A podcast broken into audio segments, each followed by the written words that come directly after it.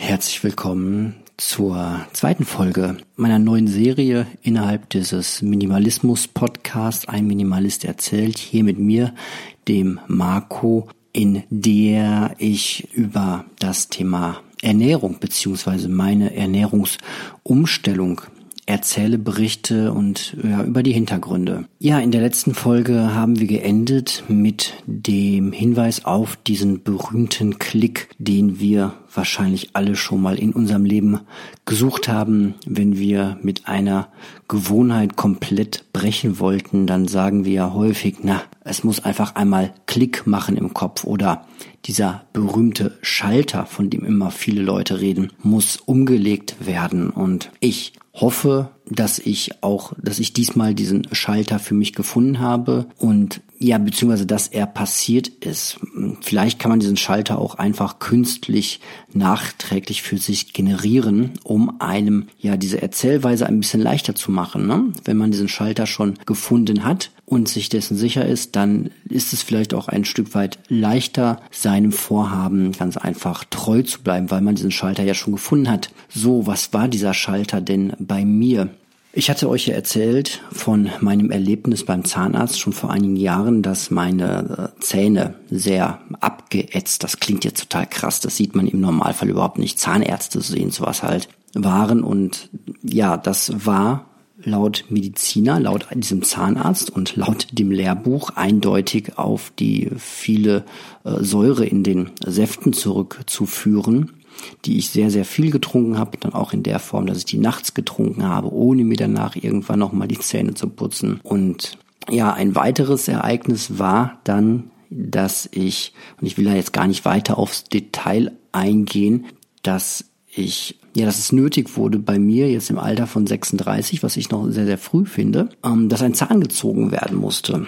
So, dass ich ähm, jetzt mit 36 meinen ersten Zahn verloren habe, weil ja, rein technisch, weil der in sich gebrochen war, nachdem er schon eine Zahnbehandlung, also eine Wurzelkanalbehandlung bekommen hatte vor einigen Jahren und ja, das jetzt einfach, ja, dahin war und da kann man jetzt äh, der eine oder anderen Meinung sein, aber ich glaube schon, dass es allgemein gültig ist, wenn man sagt, dass sehr viel Zuckerkonsum den Zähnen schadet. Und in der ersten Folge habe ich ja so ein bisschen Einblick gegeben, wie so mein Aufwachsen und meine Jugend und auch das Studium ähm, so war in Bezug auf Zucker. Ich erinnere dann nochmal an den Kaffee und das waren halt nicht nur dieser eine Punkt, sondern ja, Zucker zog sich da einfach durch mein Leben durch und wahrscheinlich so wie bei, bei vielen ganz äh, unreflektiert auch, weil jeder isst diese Schokoriegel, jeder isst Schokolade und jeder tut sich überall Zucker mit rein und das scheint alles irgendwie ganz normal zu sein. Aber für mich ist das dann plötzlich irgendwie genau dieser Schalter gewesen, dass ich gesagt habe, okay, entweder ich bin sehr äh, zahnempfindlich und stehe da überhaupt nicht drauf, dass ich da irgendwie Ersatz äh, bekomme. Den bekomme ich jetzt auch einen äh, hoffentlich sehr, sehr guten. Das ist alles noch eine längere Geschichte, die immer noch läuft.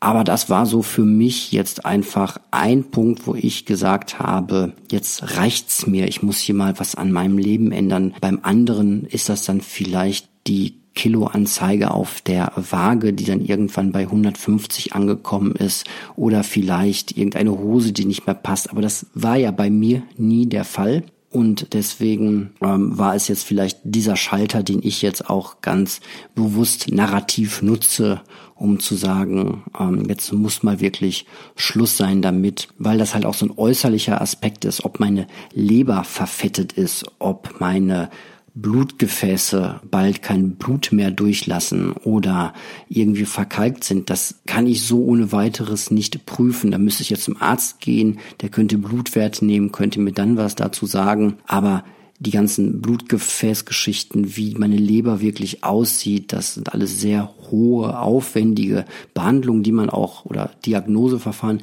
die man nicht ohne weiteres bekommt, wenn man zum Arzt geht und sagt, ich habe nichts, ich fühle mich eigentlich okay, aber ich glaube, ich esse so viel Zucker, durchleuchtet mich doch mal. Also wenn Ärzte, Allgemeinmediziner oder andere Ärzte unter euch sind, dann könnt ihr mir gerne das Gegenteil sagen oder wenn ihr da eigene Erfahrungen habt. Aber ja, das war bei mir so der Knackpunkt, wortwörtlich. Das hat nämlich sehr laut geknackt, als ich mich da von diesem Zahn unter dieser Operation verabschieden musste. Und wie gesagt, bei mir war es nie wirklich das äh, sichtbare Übergewicht. Das Sichtbare jedenfalls nicht für andere. Und an der Stelle kann ich dann auch mal wieder in das Ernährungstagebuch ähm, übergehen zum Bauch. Davon abgesehen habe ich einen dicken Bauch. Den sehe aber nur ich. Meine Freundin könnte ihn auch sehen, aber sie verdreht dann für gewöhnlich nur die Augen.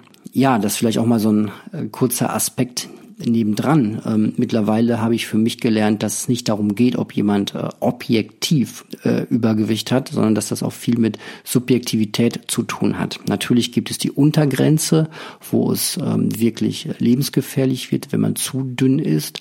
Aber auch da muss man aufpassen. Nicht jeder, der irgendwie 90 Kilo wiegt und jetzt eine Diät macht und dann bald nur noch ähm, 70 Kilo wiegt, rutscht gleich in die Magersucht hinein oder äh, droht zu sterben. Also da gibt es sowas wie Fettanteile im Körper, die gewisse Werte nicht unterschreiten sollte. Und ich sag mal, solange man seinen Hüftspeck noch mit den Händen wirklich greifen kann, ist man auch noch nicht dem Hungertod so nah.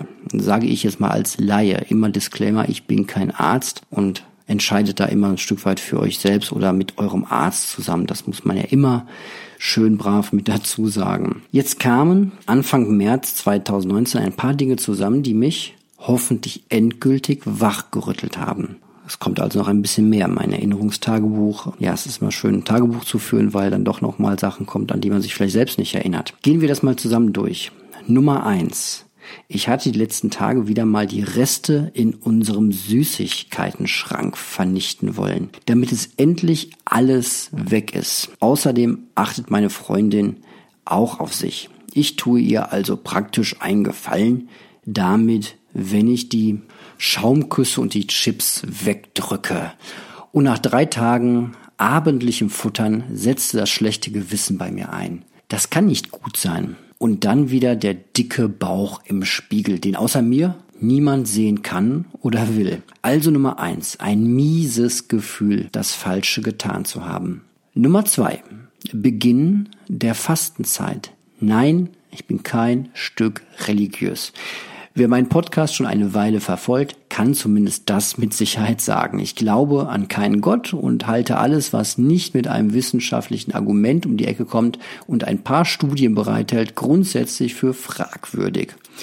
Aber Aschermittwoch ist nun mal der Beginn der 40-tägigen österlichen Fastenzeit im Christentum bis zu Ostern. Und zufällig ist das auch jedes Jahr die Zeit, in der meine Freundin und der größte Teil ihrer Familie sich die eine oder andere Sache heraussucht, um darauf zu verzichten. Hier ist keiner sehr religiös. Man geht zu Weihnachten in die Kirche und auch die anderen Feiertage des Christentums werden gefeiert. Aber auch jeder Geburtstag wird in der Regel zweimal gefeiert. Tag der Geburt plus Familienfeier an einem darauffolgenden Wochenende. Also sagen wir eher, die Fastenzeit ist eine Gewohnheit der Familie meiner Freundin. Und dieses Jahr standen leider wieder einmal die Süßigkeiten auf dem Altar des Osterfastens. Also schlechtes Gewissen und Osterfasten. Schlechtes Gewissen plus Osterfasten könnte man mathematisch sagen. Aber die Rechnung ist noch nicht zu Ende. Nummer drei. Zufällig stieß ich am gleichen Abend, der Abend vor dem Beginn der Fastenzeit, auf eine Doku in der Arte Mediathek. Die Zuckerlüge. Man muss dazu sagen, dass ich sehr empfänglich für solche Art von Dokus bin wenn sie etwas besprechen, was ich bereits als ein Problem für mich erkannt habe. Die Doku hat mir das vor Augen gehalten, was ich im Grunde schon wusste. Es kann nicht gesund sein, so viel Süßkram zu essen. So regelmäßig und so viel auf einmal. Cola statt Wasser, solange es im Haus ist. Wie ein Süchtiger, der anders nicht kann. Ja, vielleicht erstmal bis dahin und noch ein paar ergänzende Worte. Ich übertreibe nicht in dem, was ich hier schreibe. Das ist nichts lyrisch übertriebenes, wenn ich äh, sage, Cola statt Wasser, solange es im Haus ist. Das ist für, ja, im Grunde die ganze Zeit ähm, meines bisherigen Lebens die Realität gewesen. Ich habe das nie verstanden, warum, warum sollte ich Wasser trinken, wenn was im Haus ist, was besser schmeckt und auch noch dieses Kribbeln im Hirn macht. Ich weiß nicht, ob unter euch auch Cola-Süchtige sind und ich bezeichne mich mittlerweile als äh, solcher, jetzt äh, ehemalig, weil jedes Mal, wenn ich eine Zeit lang keine Cola getrunken habe, sagen wir mal einen halben Tag oder vielleicht einen ganzen Tag, jedes Mal, wenn ich dann eine kalte Cola getrunken habe, war das nicht nur dieses Gefühl im Bauch, das irgendwie etwas Intensives ist, sondern vor allem auch tatsächlich, und ich konnte das zum Teil mit den Fingern am Kopf genau sagen, wo dieser Punkt ist. So ein Kribbeln, so ein Druck im Gehirn, der sich plötzlich dann löst und man möchte die Augen so halb schließen und mit den Augen die dann flattern. Das kann einfach nicht normal sein. Ich weiß nicht, ob mein Gehirn da irgendwie besonders anders gepolt ist, aber das war wirklich ein, jedes Mal ein extrem außergewöhnliches Ereignis, dieser erste große Schluck Cola und der zweite und dritte und vierte natürlich nicht. Aber ganz ehrlich, wenn wir einen Kasten Cola im Haus hatten, habe ich so lange diese Cola getrunken, bis die alle war. Und erst dann wieder setzte irgendwann der Verstand ein und sagte, ja, ja, du kannst ja auch mal Apfelsaft trinken oder eine Apfelschorle oder meine Güte auch mal ein Sprudelwasser. Das kommt natürlich eher selten dazu. Und naja, die letzten Jahre habe ich dann wirklich es nur so geschafft, indem ich immer gesagt habe, nein, fürs Wochenende nur eine, okay, zwei. Flaschen Cola im Haus, damit ich das Wochenende mir das irgendwie einteilen muss. Was nicht im Haushalt war, das war okay für mich. Da war dann die Sucht nicht so groß oder der Verstand stärker, dass ich dann nicht noch irgendwie abends zur Tankstelle losgelaufen bin, um mir da nachträglich dann Cola zu kaufen. Kann sein, dass mein, äh, meine Hemmung überteuert Dinge zu kaufen, da vielleicht mir äh, auf der anderen Seite ein bisschen Resilienz verschafft hat, ein bisschen geholfen hat. Aber Tatsache war, solange es da war, trank ich halt Cola. So, ich habe das auch mit Fanta und Sprite mal probiert, aber das hat bei mir nicht das gleiche Erlebnis ausgelöst. Und ja, ich hatte das häufig schon, dass ich immer eine Doku, also ich bin wirklich so jemand, der sein Leben ändern möchte, wenn er die passende Doku guckt. Ich weiß nicht, ob es irgendwie äh, euch da draußen auch manchmal so geht, aber diese Art, Themen aufzubereiten über eine Dokumentation, ist für mich sehr, sehr ansprechend und ähm, ja, das kam halt wirklich dann zusammen, diese, diese Fastenzeit, dieses, ähm, wir nehmen uns das jetzt alle mal vor und ja, diese Doku, die ich gesehen habe und halt noch viele andere Sachen. Der Zahn zum Beispiel war jetzt noch gar nicht so wirklich da drin mit erwähnt, aber der spielte da halt auch mit rein. Und vielleicht braucht es auch diese drei, vier Momente, die gleichzeitig passieren, um diesen berühmten Schalter dann mal umzulegen. Wobei heute, und heute ist der 16. Juni 2019, nachträglich analysiert oder betrachtet, ist das auch einfach kein Schalter im Sinne von ein kurzes Klick und dann ist da etwas plötzlich ganz anders. So einfach ist es dann eben doch nicht. Ja, das so viel erstmal zur Ergänzung ähm, dieser krassen Cola-Sucht, die ich wirklich ähm, habe. Und ja, wie ein Süchtiger habe ich ja geschrieben, der anders nicht kann. Und hier geht's auch weiter in meinem Text. Übrigens, ist das auch gleichzeitig die größte Kritik an der Doku und den Aussagen von Robert H. Lastig, der Wissenschaftler, der das da ähm, erzählt hat. Die größte Kritik ist, das wissen wir doch alles schon. Das ist nichts Neues. Das ist irgendwie ein seltsames Gegenargument für jemanden, der es weiß, aber sich doch jeden Tag irgendwie anders verhält. Aber dazu dann äh, später mehr. Und ähm, das ist eine Argumentationskette, die ich, oder ein Gegenargument, was ich mittlerweile schon relativ häufig höre ich, äh, auch in anderen Zusammenhängen. Und ich finde das so wenig inhaltlich. Ich hatte dann wirklich diese Doku mir angeschaut und habe mir gedacht, okay, sei jetzt mal ein bisschen objektiv, google mal so ein bisschen, such mal im Internet nach dieser Doku und was die andere Seite so an inhaltlichen Gegenargumenten bringt, um so ein bisschen ausgeglichen daran zu gehen. Und das größte Argument war wirklich, dass, ja, ja, das, aber das ist doch nichts Neues, das, das wissen wir doch alle schon. Aber das ist für mich ja kein Gegenargument. Das gleiche habe ich vor kurzem gehört zum Thema ähm, Klimakrise und dieser Friday for Future Bewegung. Da sagte dann jemand zu mir, ja, ja, das ist zwar alles schön und gut und mag ja auch richtig sein, aber, und ich dachte, jetzt kommt's, aber ich weiß gar nicht, was das soll. Das ist doch auch nichts Neues das wissen wir doch schon lange. Ja, aber das ist doch kein inhaltliches Gegenargument gegen eine Aussage wie unsere Welt geht unter und unser Lebensraum wird zerstört durch uns selbst oder so etwas wie, hey, Zucker ist anscheinend etwas, was im Gehirn funktioniert wie eine Droge und Menschen können nahezu süchtig danach werden und das hat entsprechende gesundheitliche Folgen. Und wenn es auch nur sind, dass die Zähne ganz schnell kaputt gehen und man innerlich verfettet, aber selbst nicht äh, dick wird. Ja, aber das ist ja nichts Neues. Aber das ist, ich komme damit, ich komme darüber einfach nicht weg. Und das war wirklich eines der äh, tragenden Argumente. Es gibt auch noch andere Gegenargumente, wo dann gesagt wird, ja, aber Zucker gehört doch auch zu einer ausgewogenen Ernährung dazu, was einfach äh, nicht stimmt, weil der menschliche Körper Zucker in dieser Form, wie wir ihn da bekommen, nicht braucht. Ähm, der Körper braucht äh, Fette zum Leben, der Körper braucht Flüssigkeit natürlich zum Leben, der Körper braucht vor allem Eiweiß als Baustoff. Und der Körper braucht auch Kohlenhydrate ähm, wohl zum Leben, aber oder kann die verbrennen, um, um daraus zu leben, genau wie Fett. Aber diesen Zucker, den brauchen wir halt nicht. Niemand braucht Coca-Cola um für eine ausgewogene Ernährung. Es ist vielleicht nicht schädlich, wenn man 100 Milliliter Coca-Cola am Tag trinkt. Aber ganz ehrlich, wer trinkt 100 Milliliter Coca-Cola oder wer nimmt am Tag nur 20 Gramm Zucker zu sich?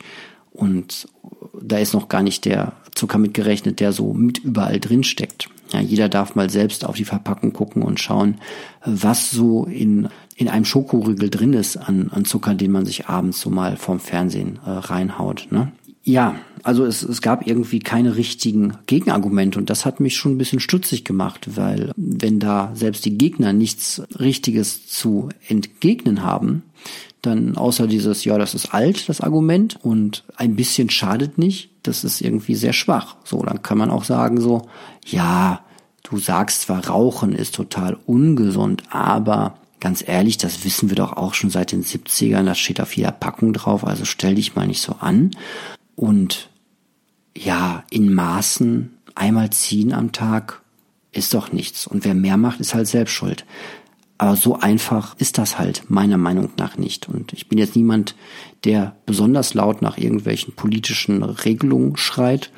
Ähm, wäre zwar schön, wenn die kämen, aber alles, was da so am Horizont erscheint, ist auch sehr halbherzig. Deswegen darf jeder, der plant, damit aufzuhören oder das stark zu reduzieren, sich eher auf seine eigene Kraft da verlassen und ähm, versuchen, da selbst von wegzukommen sollte nicht auf die äh, Politik hoffen, dass die irgendetwas für ihn tut. Ja, es kam also zusammen schlechtes Gewissen im Sinne von ich weiß es besser plus Unterstützung innerhalb der Familie aufgrund von religiös-kultureller Gewohnheit Fasten der Streichholz am offenen Gasrohr war dann aber eben die Doku. Und ich würde heute auch nochmal sagen, auch irgendwie dieser Zahn, der mir da verloren gegangen ist. Ja, die Doku, die mich stark emotionalisiert hat. Emotionen sind meiner Meinung nach der beste Weg, um eine Veränderung zu beginnen. So geht es mir jedenfalls seit jeher.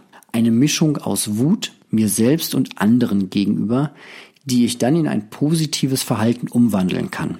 Zum Abschluss der Entstehungsgeschichte kam noch ein schönes Minimalismus-Moment hinzu. Im Sinne des Beginns der Fastenzeit nahm ich eine sehr große Papiertüte aus dem Schrank und stopfte alle Süßigkeiten, die noch im Schrank schlummerten, in diese Tüte. Ich war so richtig aufgeheizt von der Doku.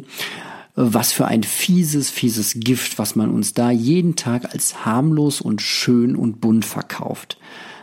Mein Anliegen war eigentlich, die Tüte dann irgendwo bei uns im Haus zu verstecken für die Zeit nach dem Fasten. Warum? Naja, Lebensmittel schmeißt man nicht weg und so weiter. Bla bla bla. Als meine Freundin hereinkam, muss sie wohl geglaubt haben, dass ich die Tüte wegschmeißen wollte. Ihre Reaktion, kurz zusammengefasst, gute Idee, aber eigentlich hätten wir heute Abend, am letzten Abend vor dem Fasten, es ja nochmal so richtig krachen lassen können. Aber wenn du es jetzt schon wegwerfen willst, okay, ähm, ja, also, hm, okay. eigentlich hatte ich einen anderen Plan und äh, bevor ich mir selbst wieder einreden konnte, dass ich die nächsten 40 Tage bestimmt nicht an die Tüte drangehen würde und, und, und, ging ich kurzerhand vor die Tür zum Mülleimer und stopfte den ganzen Mist hinein. Und was soll ich sagen? Das war ein richtig gutes Gefühl. Ein Beginnermoment. Wer mag, kann sich an dieser Stelle einen singenden Engelschor vorstellen oder einen besonders hellen Stern am Nachthimmel vielleicht in Form einer Karotte. Jedenfalls fing so mein erster Abend von 40 Tagen ohne Zucker an. Und das hier ist die Geschichte dieser 40 Tage. Ich hoffe, ihr habt Spaß dran und los geht's ja, so richtig los geht's und weiter geht's, geht's dann in der nächsten Folge. Aber es ist für mich jetzt schon sehr interessant, diesen Text äh, nochmal zu lesen und mich nochmal hineinzuversetzen, auch so in dieses Gefühl, was ich damals hatte. Und ich kenne dieses Gefühl sehr gut. Und wahrscheinlich kennen das viele von euch. Es ist dieses, man möchte etwas verändern, man steht quasi vor einem sehr großen Berg und weiß, man möchte da hoch. Aber gleichzeitig hat man auch Angst vor dem Aufstieg und äh, vor dem Scheitern. So, und man weiß, man hat es schon ein paar Mal versucht und warum sollte jetzt irgendetwas anders sein? Und ja, ich äh, bin in dem Fall dann auch äh, ein recht emotionaler Mensch und ich brauche diese, ja, diese, diese starken Bilder, diese starken Aktionen und ja, diese ganzen äh, Süßigkeiten, diese Tüte einfach ungesehen auch reinzuschmeißen, hat mir dann auch einfach echt geholfen. Man kann dann natürlich sagen, ey, das hat Geld gekostet, aber was hätte ich damit machen sollen? Ja, ich hätte irgendwie wieder das aufbewahren und irgendwie verschenken können und, und so weiter. Auf der anderen Seite, wenn ich für mich erkannt habe, dass ich dieses Zeug nicht mehr essen will, dann ist es auch irgendwie perfide, das dann anderen zu schenken oder anderen aufzudrängen. Das war aber gar nicht so der, der große Grund. Ich wollte einfach für mich auch mal einen starken Akzent setzen und fand das sehr befreiend, auch diesen ganzen Schrank dann leer zu haben. Das hat mir dann über die ersten Tage ähm, dann auch wirklich oder über diese Fastentage sehr gut geholfen, das nicht im Haus zu haben. Langfristig, da diese Unterhaltung führe ich häufig auf verschiedenen Ebenen und zu verschiedenen Themen. Langfristig kann das eigentlich keine Lösung sein. Es ist zwar wissenschaftlich schon recht gut belegt, dass die Veränderung des Umfeldes für eine Verhaltensänderung die beste äh, Chance ist, dass man sagt, deswegen sagt man auch Leuten, die von echt harten Drogen weg wollen, ähm, dass sie ihr Lebensumfeld ändern sollen, im besten Falle wegziehen sollen, nicht mehr Kontakt zu den alten Freunden haben sollen, zu dem alten Umfeld, wo die Droge konsumiert wird. Und das klappt eigentlich auch immer noch mit am besten. Und für unseren Fall ist es halt so, dass man dann aus seinem Haushalt alles erstmal rausschaffen sollte, was irgendwie dieser Süßkram bedeutet. Das hilft einem einfach dann in den schwachen Momenten, diese Hürde ein bisschen zu haben, nicht an den Schrank zu müssen, sondern vielleicht dann doch nochmal das Haus verlassen zu müssen, um sich neuen Stoff zu holen. Mir jedenfalls hat das ähm, sehr geholfen, aber das kann, finde ich, auch nicht die langfristige Lösung für einen selbst sein, weil irgendwann kommt man zu Freunden, da liegt was rum, man ist bei den Eltern zu Besuch, da liegt was rum, man ist auf Geburtstagen, entweder am Geburtstag selbst oder Familienfeiern und, und, und, und, und. Es gibt tausende von Gelegenheiten und Möglichkeiten, die außerhalb des eigenen Wohnraums stattfinden, wo man dann doch wieder, ja, ähm, in diese alte Gewohnheit reinfallen kann. Und mir hat es deswegen auch nur bedingt geholfen, als Krücke sozusagen für die ersten Tage das nicht da zu haben. Hinzu kommt natürlich auch noch, wenn man sich entscheidet, in einer Familie das zu machen und man hat jetzt nicht den Moment, dass wirklich alle permanent das so mitmachen wollen. Bei Kindern zum Beispiel, ne? Man kann jetzt auch schlecht für, oder ich konnte jetzt auch schlecht für meine Kinder mitentscheiden, ihr werdet jetzt nie wieder mehr Süßigkeiten essen und äh, nicht zu Hause und so weiter. Da ähm, bin ich auch echt zu wenig Diktator für, um das äh, so durchzuziehen. Und deswegen war mir von Anfang an klar, dass ich selbst für mich irgendwie eine, eine Schere im Kopf finden muss, die mir hilft, diese, diese Sucht da ein Stück weit abzuschneiden, wenn sie, wenn sie dann hochkommt. Und ähm, ja, jeder, der irgendwie eine Gewohnheit hat, die er ausübt, ohne sie so richtig wirklich kontrollieren zu können. Jeder darf da mal ehrlich in sich hineinhorchen. Der weiß, wie schwierig das ist. Und es gibt auch die äh, Gegenthese, dass gerade weil man sich einredet, dass diese Gewohnheitsänderung so schwer ist und so schwierig ist und so ein Verzicht ist und jeder Tag deines Lebens wird ab jetzt ein Kampf gegen dein eigenes, gegen deine eigene Schwäche, gegen dein eigenes Hirn, gegen deine Gewohnheiten, gegen deine Freunde, deine Familie, gegen Familienfeiern, gegen ähm, Silvester, gegen Weihnachten, gegen Neujahr, gegen Ostern, gegen alles sein. Dein Leben wird ab jetzt nur noch Kampf und Qual sein. Es gibt die Theorie, und ich halte die für gar nicht so doof, dass das niemand durchhalten kann. Das ist nicht zu schaffen. Warum sollte man sein Leben lang sich quälen, wenn es einem eigentlich doch gefällt, ein bisschen zu schnuckern, in unserem Fall jetzt. Und da musste ich immer ganz stark an Nico Pech denken. Wenn man diese Theorie nämlich durchbrechen möchte, dann gibt es die Möglichkeit zu sagen, das stimmt einfach alles nicht. Dieses ständige Gerede darüber, das ist alles so schwierig, das ist alles so unmöglich. Ich habe es tausendmal versucht. Ja, man hat es tausendmal versucht mit der Prämisse, dass das alles so schwer ist. Man hat aber noch nie versucht zu sagen, hey, okay, ja, ich, ich höre es auf. Und das ist nicht schwer, das ist leicht. Ich mach's jetzt einfach nicht mehr. Ich ähm, kann andere Dinge ja auch äh, sein lassen. So, ich ähm, schlag ja auch nicht jeden Tag eine Fensterscheibe ein ist relativ leicht für mich, durch Leben zu gehen, ohne Fensterscheiben einzuschlagen. Ich könnte ja auch sagen, oh, ich werde nie wieder in meinem Leben eine Fensterscheibe einschlagen. Wie schade ist das denn, was mir da alles entgeht, das Klirren und das ähm, ist ja völliger Wahnsinn. Also es gibt tausende Sachen, die ich auch jeden Tag nicht tue und da weiß ich gar nicht, ob mir das vielleicht Spaß machen würde oder ich, aber ich tue sie nicht. So und ich verschwende auch keinen größeren Gedanken dran.